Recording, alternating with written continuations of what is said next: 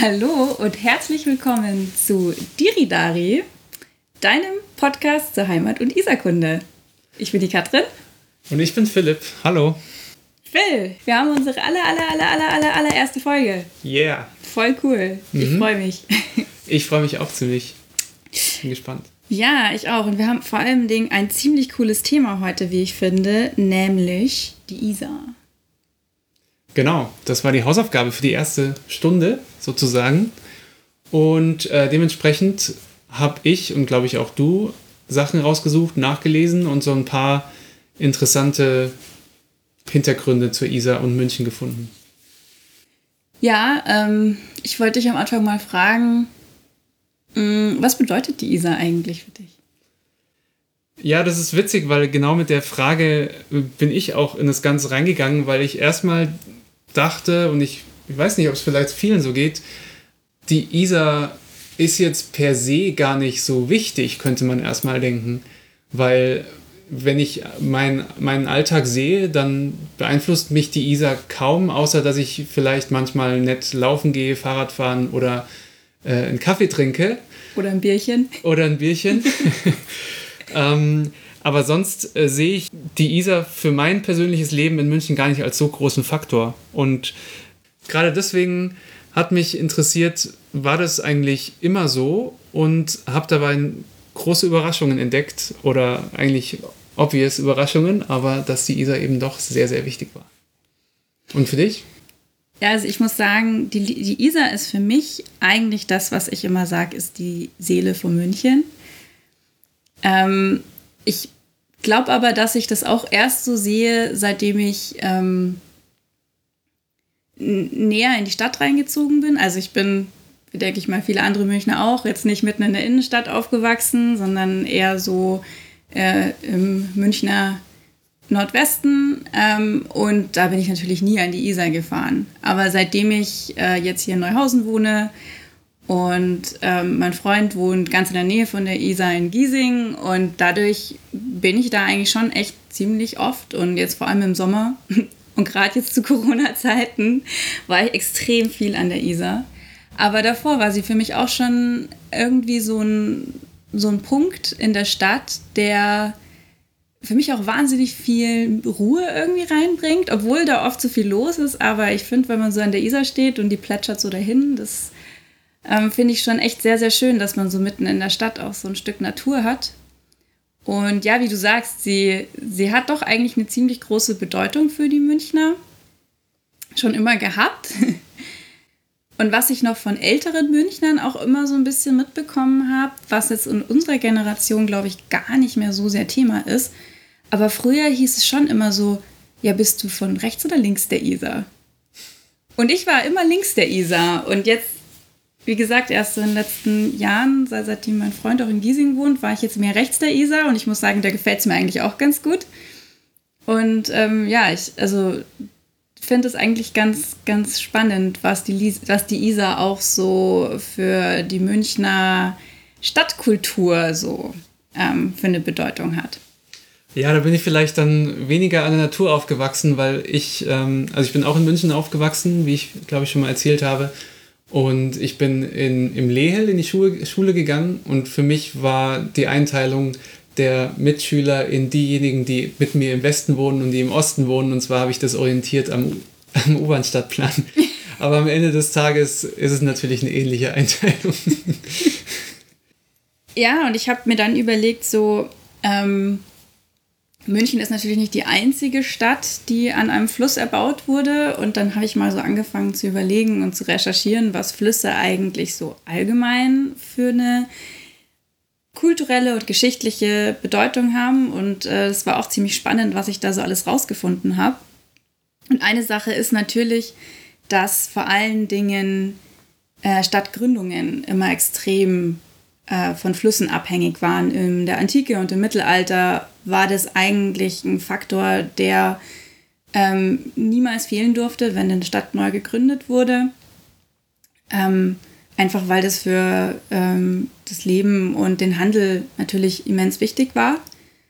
Und so natürlich auch München. Und ich weiß nicht, wer sich von euch noch an die Stadtgründungsgeschichte erinnern kann, äh, wo es ja auch darum ging, dass unser Stadtgründer Heinrich der Löwe ähm, die Brücke über die Isar angeblich abgefackelt hat ähm, und dann eben so eine Umleitung eingerichtet hat und den ganzen Salzhandel äh, über eine alternative Flussüberquerungsmöglichkeit, was für ein Wort, geleitet hat. Und ja, so eben der Markt in München etabliert wurde und daraus dann die Stadt entstanden ist. Insofern hat die Isar eigentlich von Beginn an auch einen relativ wichtigen ähm, Stellenwert in der Stadtgründungsgeschichte schon gehabt.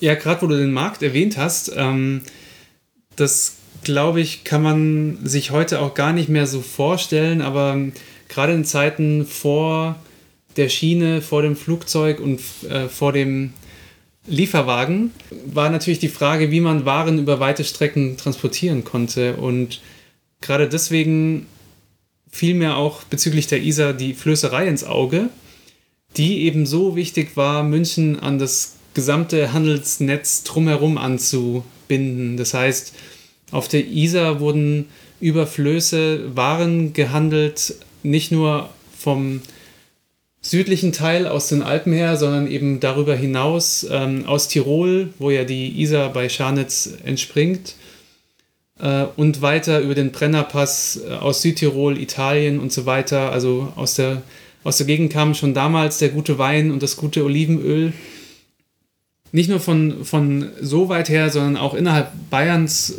sind da echt ähm, viele Waren auch über die Leusach nach München gebracht worden. So kamen sie zum Beispiel aus Garmisch.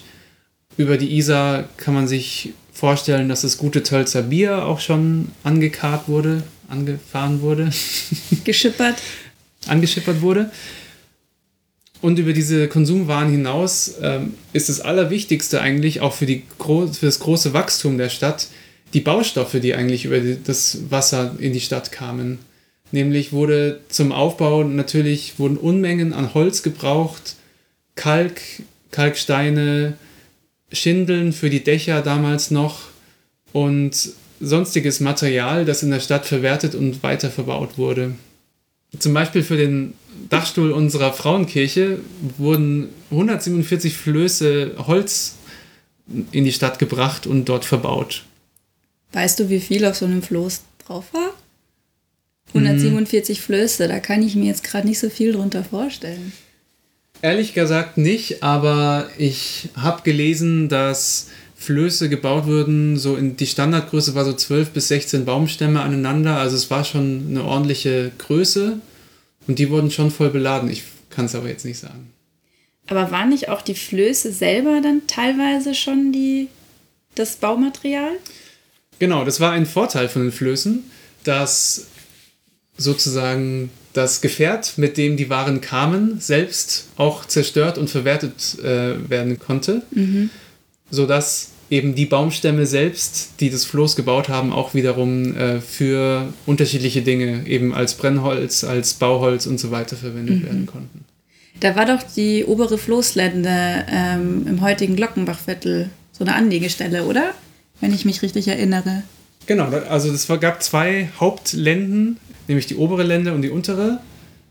Die eine war bei der Ludwigsbrücke ungefähr jetzt und die andere beim Westermühlbach, den es damals noch gab. Ich glaube ungefähr da, wo jetzt die Westermühlstraße ist. Den gibt es immer noch, den gibt es bis heute noch.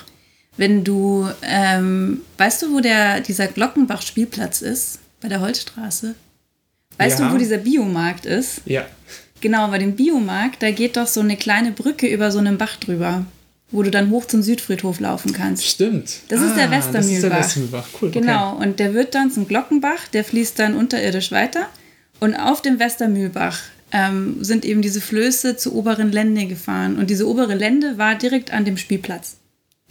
Und ah. man hat dann dieses Holz auf dem, auf dem Gelände, wo jetzt der Spielplatz ist, hat man das Holz dann ausgelegt und getrocknet. Und da gab es dann auch, also das war ja damals noch nicht München. Also das ist, muss auch klar sein, das war damals nicht München, sondern das war draußen vor den Toren der Stadt. Das war auch keine so sonderlich gute Gegend. Also das Glockenbachviertel war früher eher so, ähm, da ist man nicht unbedingt freiwillig hingegangen. Ähm, da gab es zum einen halt so ein Pesthaus, ähm, wo dann die ganzen Leute, die in irgendwelchen Seuchen hatten, ähm, vor die Stadttore geschickt wurden in Quarantäne. Das gab es auch damals schon. Nur, dass das für die meisten Leute damals eher schlecht ausgegangen ist. Die wurden dann natürlich da draußen auch beerdigt.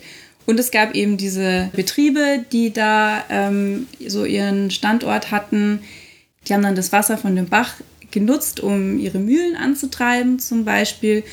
Und eben, weil da auch dieses Holz angesch äh, angeschippert wurde, ähm, gab es dann auch lauter Betriebe, die halt irgendwas mit Holz zu tun hatten. Also zum Beispiel auch hat man früher Pech aus dem Baumharz hergestellt.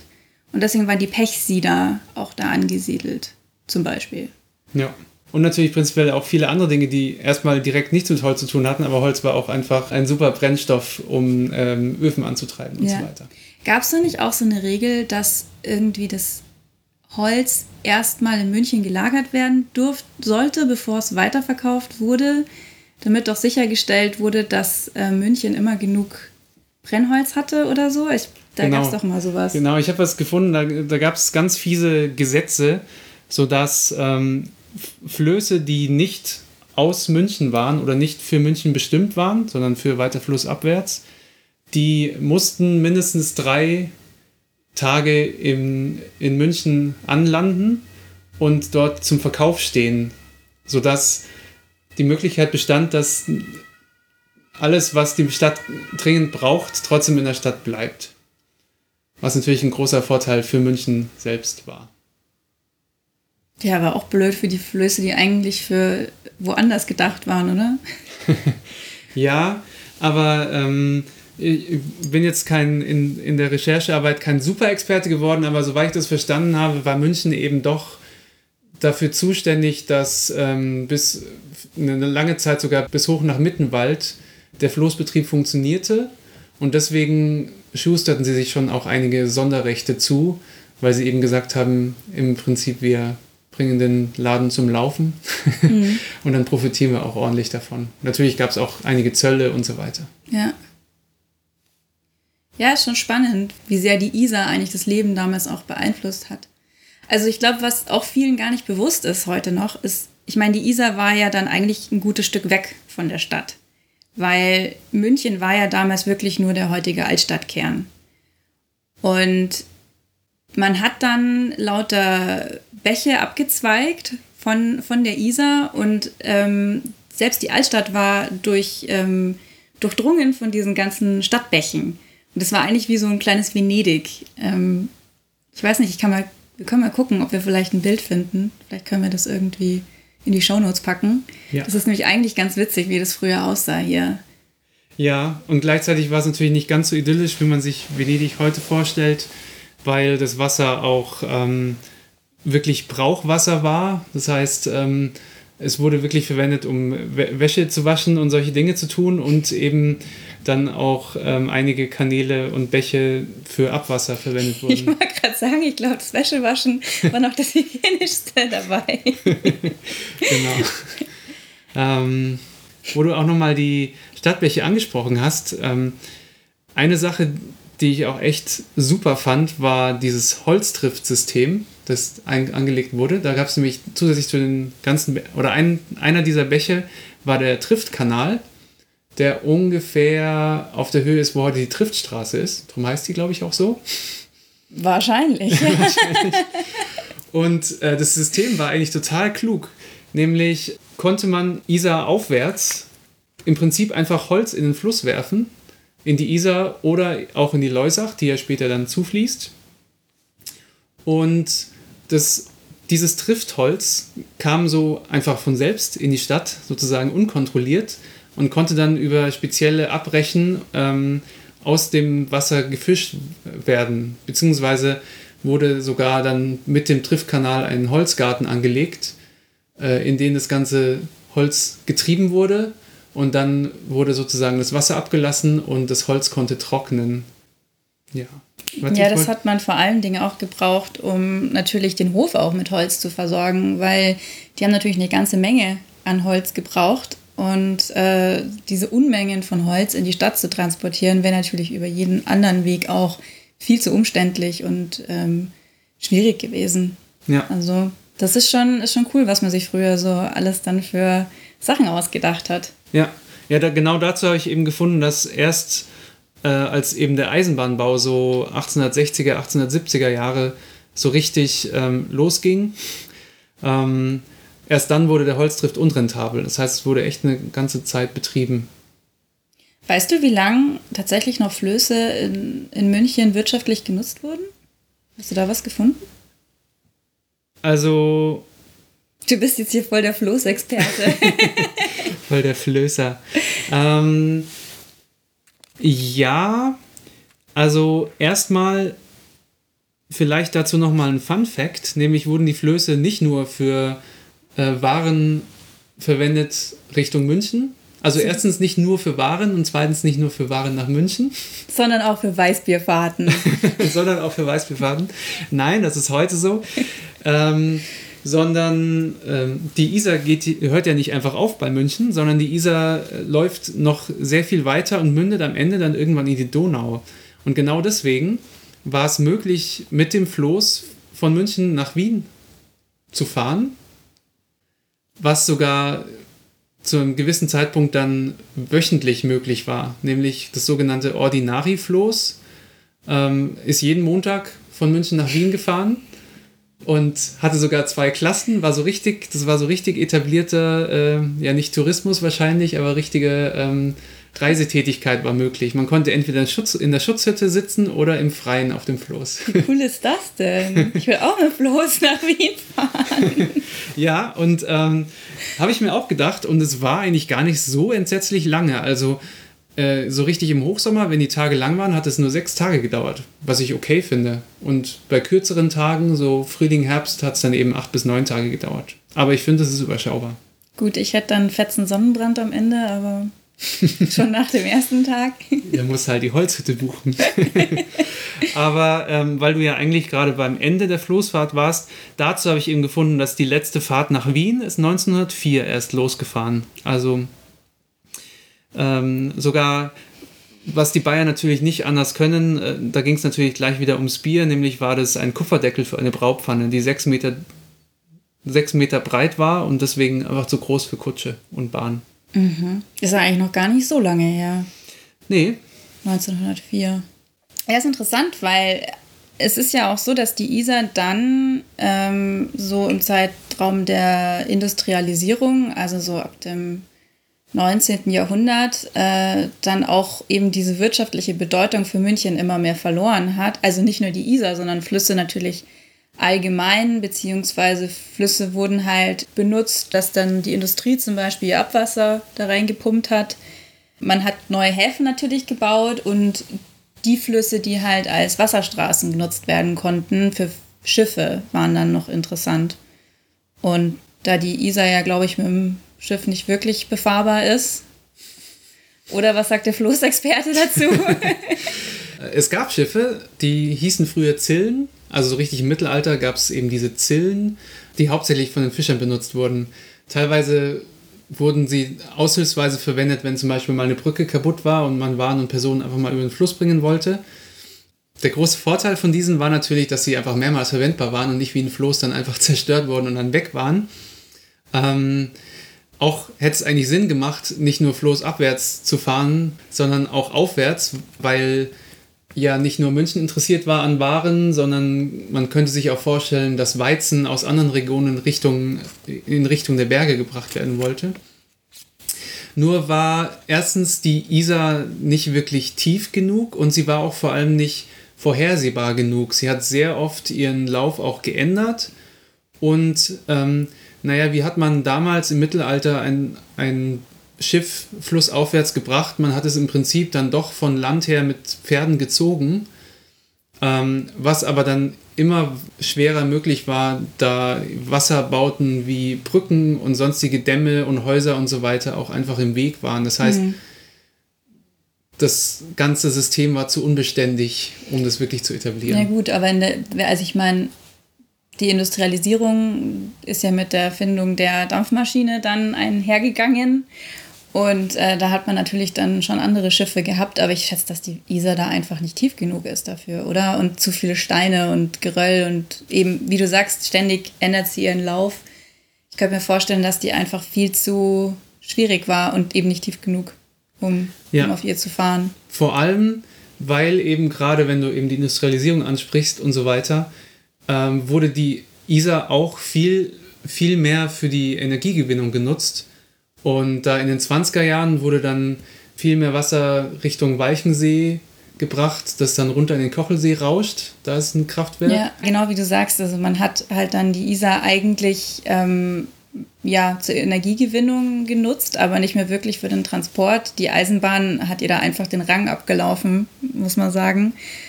Und ich finde es interessant, weil sie eigentlich oder Flüsse allgemein dann in der, dem Zeitraum immer mehr äh, eigentlich fast schon als Feinde angesehen wurden, könnte man sagen, weil ähm, ja, also ich meine, gerade die Isar war natürlich ein Fluss, es gab oft Hochwasser. Wie gesagt, sie ist extrem unberechenbar gewesen, also bis heute ja eigentlich. Und man hat dann angefangen zu versuchen, sie zu bändigen, indem man sie in Kanäle gezwängt hat. Und ähm, sie zu regulieren. Äh, zum einen hat man ihr dann Wasser weggenommen für diese Kraftwerke. Zum anderen hat man aber natürlich dann auch durch diese, diese Röhren und so die Fließkraft dann wieder beschleunigt, was eigentlich das Hochwasser auch ähm, gefördert hat, womit man damals anscheinend nicht gerechnet hat oder es einfach nicht wusste. Ähm, und deswegen sind auch immer mehr Leute von der Isar eigentlich weggezogen. Also man hat nicht mehr so unbedingt in Ufernähe wohnen wollen, ich meine, das war auch davor schon schwierig. Also es war Mittelalter. Ich habe ja vorhin schon gemeint, das Glockenbachviertel oder das, das Gebiet vom heutigen Glockenbachviertel war äh, eine Gegend, da hat man nicht so gern gewohnt. Ähm, da hat man viel zu oft nasse Füße bekommen. Und äh, wer sich leisten konnte, hat sich eine trocknere Gegend gesucht. Ähm, es sind auch total oft Häuser weggespült worden, die irgendwie zu nah am Ufer waren oder so. Da gab es immer wieder ähm, Fälle, aber ähm, eben auch dann in der Industrialisierung, wo man dann den Fluss quasi sich untertan gemacht hat, ähm, hat man sich immer mehr von, von ihm abgewandt und ihn eben nur noch als Abwasserkanal oder ja, Transportweg angesehen. Und ähm, bezogen auf die Isar hat da sicherlich der Silbenstein-Speicher extrem viel geholfen. Der wurde eben genau deshalb angelegt. Ähm, aus zwei Gründen. Einmal, um den Fl Abfluss Richtung, Richtung Norden oder sagen wir mal nach unten zu stabilisieren und gleichzeitig auch Hochwasser zu, zu vermeiden. Weil ich davor gemeint habe, die Isar ist so ein bisschen die Seele der Stadt. Ich finde, sie spiegelt auch sehr viel Kultur oder also Zeitgeschichte auch wieder. Also es ist nicht nur die Isar, sondern Flüsse allgemein. Wenn man sich mal so diesen, diesen Verlauf quasi anschaut, wie, wie sich das Verhältnis von Menschen zu Flüssen eigentlich verändert hat.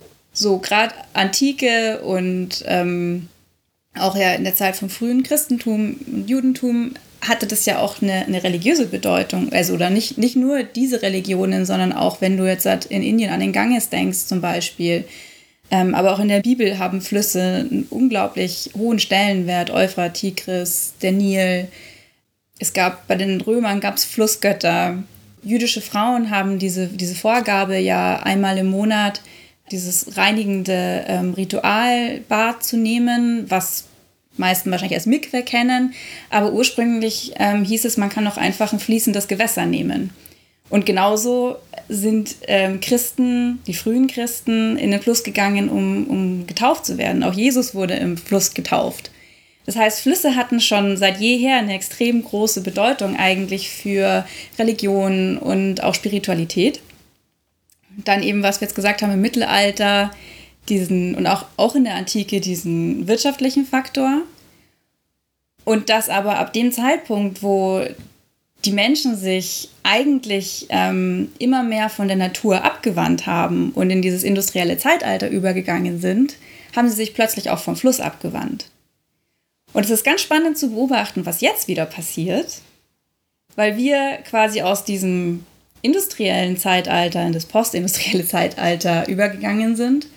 und jetzt auf einmal wieder uns dem Fluss zuwenden, wenn auch auf eine ganz andere Art und Weise als ähm, natürlich jetzt vor 2000 Jahren. Ähm, wir bieten keine Flussgötter mehr an, aber wir sind halt heute eine Freizeitgesellschaft.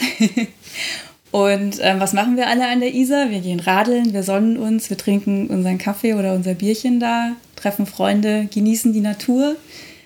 Ähm, und insofern ist auch da die Isar eigentlich wieder ein Spiegel für, in welcher Gesellschaft und welcher Kultur wir heute eigentlich leben. Und was übrigens auch noch äh, eine ganz interessante Funktion ist, den die Flüsse ähm, zumindest auch aus heutiger Sicht noch so haben, ist eigentlich die Grenzfunktion.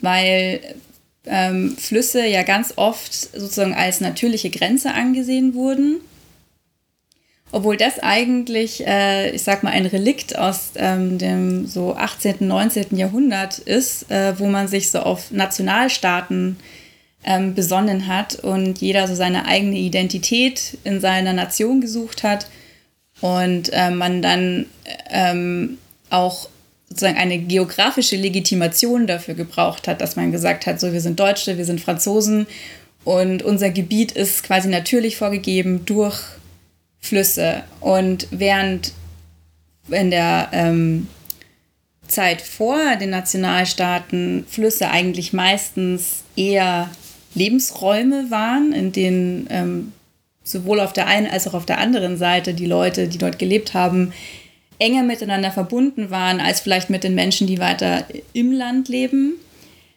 hat man da eben dann plötzlich angefangen, die Flüsse als, als Grenzen anzusehen. Und ich meine, weil wir am Anfang gesagt haben, oder weil ich am Anfang erzählt habe, so kommst du rechts oder links der Isar, da spiegelt sich ja eigentlich diese Grenzfunktion auch so ein bisschen, bisschen wieder. Und ähm, ja, ich fand das irgendwie ganz spannend, dass, dass, dass Flüsse auch in dem Zusammenhang eigentlich äh, so einen Bedeutungswandel durchgemacht haben. Und ich bin gespannt, wie es so jetzt weitergeht weil wir jetzt gerade in Europa natürlich auch, ich meine, Flüsse fließen durch ganz Europa und ähm, die Isar fließt durch Österreich und Deutschland. Aber die Donau zum Beispiel fließt ja durch viele verschiedene Länder und eigentlich könnte man ja sagen, hat es ja eher eine verbindende als eine trennende Funktion. Und ich bin tatsächlich gespannt, ähm, wie sich da so die Wahrnehmung in den nächsten Jahrzehnten so weiter, weiterentwickeln wird.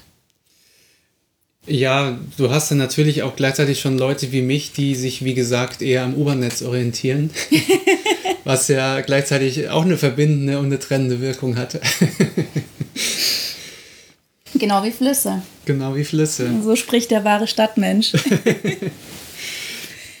ja, ich wollte ähm, jetzt unsere erste Folge zur Isar noch mit einer ähm, netten kleinen Geschichte zur Isar beenden. Oh ja, eine Geschichte. genau, wenn wir jetzt in der Metapher des Unterrichts bleiben, holen wir jetzt quasi den Videowagen raus und schauen noch einen Film zum Ende. Ähm, nämlich geht es darum, eigentlich geht es um eine ziemlich ernste, echte Sorge, die damals die Flößer hatten. Ich bin schon wieder bei den Flößer, Flößern angekommen. Du bleibst bei mir jetzt für immer der Floßexperte. okay. Ähm, und zwar möchte ich kurz die Geschichte der Isarnixe erzählen. Das war eine Sage, die sich unter den Flößern damals sehr schnell verbreitet hatte und für eine Menge Angst und Schrecken gesorgt hat. 1487 war eine große Hochzeit zu feiern in München, nämlich hat Albrecht IV., der Bayernherzog, ähm, Kunigunde geheiratet. War eine riesen Party in der Stadt und unter der gesamten großen Gesellschaft, die sich da zusammenfand, natürlich war der Markt auch viel reger belebt und so weiter, war auch ein junger, sehr hübscher Spielmann, der nicht nur durch sein Aussehen auffall, aufgefallen ist, sondern konnte auch sehr gut Dudelsack spielen und konnte Vogel- und Tierstimmen nachahmen. Jedenfalls ähm, war das ein sehr gut aussehender Mann, der viel Aufmerksamkeit hatte, aber leider nicht die Aufmerksamkeit vom Burgfräulein auf der Burg Grünwald. In das hatte er sich nämlich unsterblich verliebt. Und als er irgendwann endlich die Gelegenheit hatte, ihr zu sagen, wie sehr er sich in sie verliebt hatte, hat sie ihm die kalte Schulter gezeigt, im Prinzip einen Korb gegeben und gesagt, ähm, ich interessiere mich nur Männer, für Männer, die ihr Leben für mich riskieren. Gesagt, getan. Das Ganze endete in einer Mutprobe, nämlich hat die gute Dame einen Ring oder ihren Ring in die Isar geworfen und äh, ihm den Auftrag gegeben, ihn wieder zurückzuholen. Verliebt wie er war, ist der Edelmann natürlich direkt reingesprungen und ward nie wieder gesehen. Das Ganze ist auch für das Burgfräulein nicht folgenlos ausgegangen. Die ist nämlich auch ein paar Tage später einfach spurlos verschwunden. Ja. Jetzt weiß man nicht, was genau mit denen passiert ist, aber was feststeht, ist, dass seitdem ähm, diese junge Dame in der Gegend rund um Grünwald und Großhäuserlohe als die Isarnixe umher geistert. Und davor hatten die Flößer damals tatsächlich Angst. Ähm, es hieß nämlich, dass sie einen tödlichen Ruf hat. Wenn man den hörte, würde man bei der nächsten Floßfahrt elendig ertrinken in der Isar. Und genau deshalb beteten die Flößer, wenn sie in die Stadt reinfuhren, so laut, dass sie auf keinen Fall irgendwelche Stimmen von irgendwelchen Nixen hören konnten. Und später, 1866, wurde die Marienklause bei Thalkirchen erbaut. Und die war genau zu diesem Zweck ein sehr, sehr beliebter Pilgerort, weil die Flößer da Halt machten und laut schützende Gebete von sich gaben. So, das war jetzt schon mal eine ganze Menge zur Isar. Äh, da gibt es natürlich noch viel, viel mehr. Wir haben natürlich jetzt nur an der Oberfläche gekratzt. Ähm, aber mich würde jetzt mal vor allen Dingen interessieren, was äh, unsere lieben Hörer dazu so zu sagen haben. Und da hätten wir jetzt eigentlich schon mal die perfekte erste Hausaufgabe für euch. Ähm, einmal natürlich ganz viel Zeit an der Isar verbringen, an der frischen Luft. Das ist erlaubt, das ist gesund, das ist schön. äh, und zweitens, äh, wenn euch die Folge gefallen hat, teilt sie gerne mit Leuten, von denen ihr denkt, dass sie die Isar genauso gerne haben wie wir. Und äh, schreibt uns auch gerne, was euch noch so zur Isar einfällt. Ähm, jetzt habe ich aber auch schon ein Thema für die nächste Folge schon wieder vorbereitet. Schon wieder die nächste Hausaufgabe, Ja, okay. klar. Tja, ich habe mir gedacht, äh, so ganz passend zur aktuellen Lage, nachdem wir alle jetzt diese wundervolle Pandemie mitmachen, ist natürlich nicht die erste Seuche, die München mitgemacht hat. Und deswegen dachte ich mir, gucken wir uns doch mal, doch mal an, ähm, von was für unangenehmen Krankheiten und Seuchen München in der Vergangenheit schon so heimgesucht wurde. Das ist ein super spannendes Thema, auf das ich auch schon gekommen bin äh, während der gesamten Corona-Zeit. Da habe ich mir gedacht, wie war das wohl früher? Wie ist man damit umgegangen? Man hat teilweise dagegen angetanzt. Genau, die Scheffler. Ja, da können wir das nächste Mal drüber sprechen. ja, ich freue mich auf jeden Fall schon. Ich mich auch. Es hat Spaß gemacht, die erste Folge aufzunehmen und ich freue mich aufs nächste Mal. Ich mich auch und ich hoffe, dass ihr dann auch wieder mit dabei seid. Bis dahin. Bis zum nächsten Mal. Ciao. Ciao.